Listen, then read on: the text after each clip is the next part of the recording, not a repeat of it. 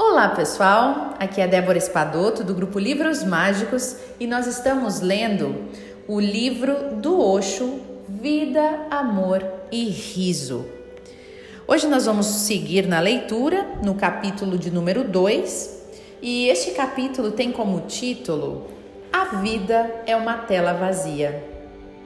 Aí então tem uma pergunta de um dos seguidores de Osho, né, que pergunta o seguinte: Amado mestre, mas afinal, a vida não é uma miséria?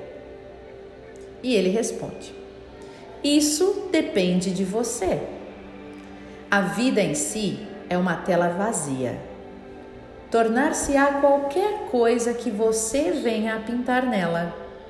Você pode pintar a miséria, você pode pintar o êxtase. Esta liberdade é a sua glória.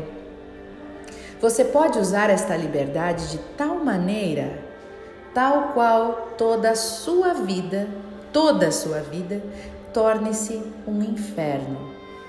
Ou de maneira que a sua vida se torne bela, abençoada, cheia de êxtase, uma coisa divina. Depende de você. O homem tem toda a liberdade. E é por isso que existe tanta agonia, porque as pessoas são tolas e não sabem o que pintar nas telas. Tudo depende de você. Essa é a glória do homem.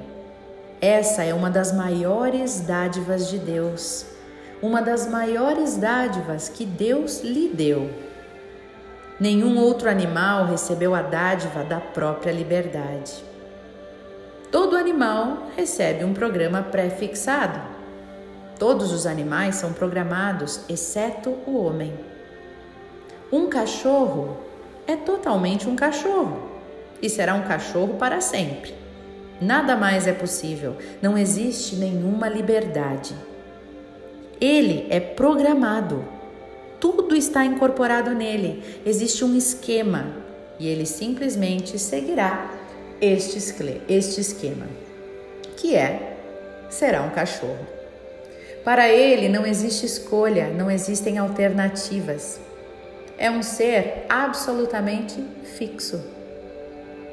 Exceto o homem, tudo é programado. A rosa tem que ser uma rosa, a flor de lótus tem de ser uma flor de lótus, o pássaro terá asas, o animal andará sobre quatro patas, o homem é totalmente livre. Esta é a sua beleza, esta é a sua glória. A liberdade é uma dádiva de Deus. Você tem que criar a si mesmo, tem que ser autocriativo. Portanto, tudo depende de você. Você pode se tornar um Buda, um Bahaldin, ou você pode se tornar um Adolf Hitler um Benito Mussolini, você pode se tornar um assassino ou um meditador. Você pode permitir a si mesmo tornar-se um lindo florescimento na consciência, ou você pode se tornar um robô. Mas lembre-se, você é o responsável. E somente você, ninguém mais. Um otimista um otimista é um homem que vai para a janela e diz: Bom dia, Deus. Um pessimista é aquele que vai para a janela e diz: Meu Deus, é dia. Ouvi uma antiga, uma antiga parábola sufi que dizia o seguinte: Dois discípulos de um grande mestre estavam caminhando pelo jardim da casa deste mestre. Era permitido a eles caminhar todo dia de manhã e de noite. O caminhar era tipo um tipo de meditação, uma meditação do andar, exatamente como os adeptos do Zen fazem a meditação do caminhar. Você não pode ficar sentado por 24 horas. As pernas precisam de um pouco de movimento. O sangue precisa circular um pouco. Assim, tanto no Zen como no Sufismo, em ambos você medita por algumas horas sentado e depois começa a meditar andando. E a meditação continua andando ou sentado. A corrente interior permanece a mesma. Bem, os dois eram fumantes. Ambos queriam a permissão do mestre, então os dois decidiram. Amanhã, amanhã, no máximo ele dirá não, mas vamos pedir. Amanhã. E não parece um sacrilégio assim tão grande fumar no jardim. Na realidade, nós não estaremos fumando na casa dele. Então, no dia seguinte, eles se encontraram no jardim. Um deles ficou furioso. Furioso porque o outro estava fumando e disse o seguinte: O que aconteceu? Eu também pedi, mas ele simplesmente recusou. Categoricamente ele recusou, dizendo um não. E você está fumando? Não está se sujeitando às ordens dele? E o outro respondeu: Mas ele disse sim para mim.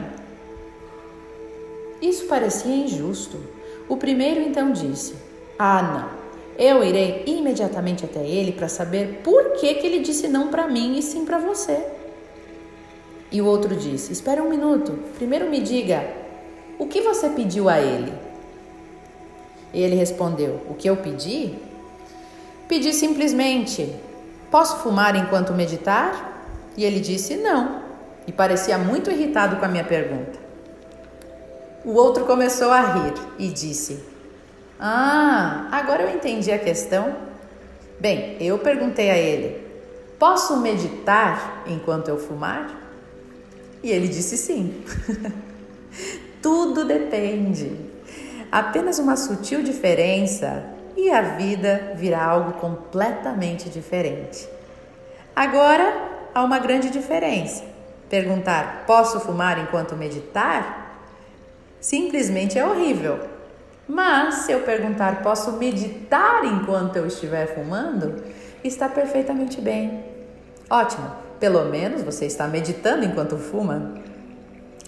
A vida não é nem miséria e nem glória. A vida é uma tela vazia e requer uma grande arte. Um mendigo, certa vez, bateu à porta de uma hospedaria chamada George e o Dragão. Ele disse assim: A senhora podia me dar alguma coisa para comer?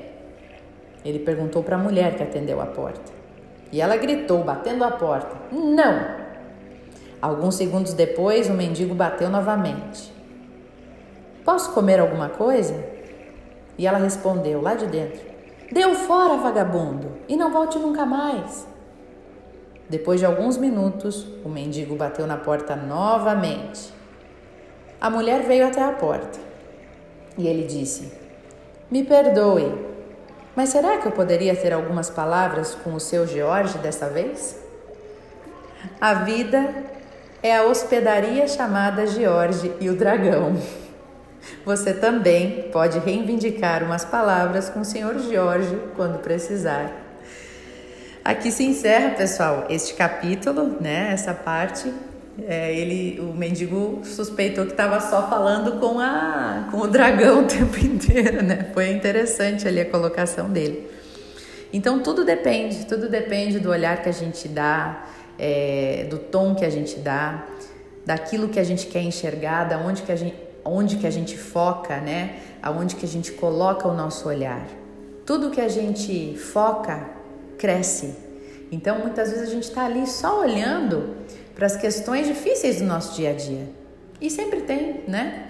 Mas se a gente para de olhar para elas e começa a olhar para tudo que temos de bom, quando a gente começa, por exemplo, a praticar a gratidão, fazer aquela, aquele caderninho da gratidão mesmo, né? E perceber quantas bênçãos nós temos na nossa vida, aquelas coisas que nos irritavam, que nos incomodavam, que eram ruins, começam a perder valor. Mas é tudo uma questão de como que a gente escolhe é, olhar para a nossa vida. Os problemas não somem, o que some é o nosso olhar crítico, é o nosso olhar que busca só o que está errado, né? E aqui na nossa sociedade a gente é muito é, é, orientado, ensinado desde pequeno a olhar, encontre o erro, né? Até os joguinhos já vem pra gente assim, encontre o erro.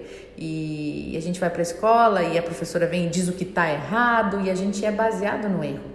Então, a gente pode escolher, mesmo que a gente treinou a vida inteira a olhar para o erro, a gente pode escolher chegar num momento que a gente olhe para o que está funcionando. E assim a gente vai vibrando numa frequência de satisfação e a gente atrai aquilo que a gente sente. Não o que a gente quer, a gente atrai o que a gente sente. Então trabalhe a gratidão em você, a satisfação, o sentimento de alegria, né, de, de sucesso, que você atrai mais disso. Como diz o Osho, a vida é a pintura que a gente pinta, é a tela que a gente pinta, né? Que você possa ter ótimas reflexões no dia de hoje. Um beijo no seu coração e muita luz. Até o nosso próximo áudio.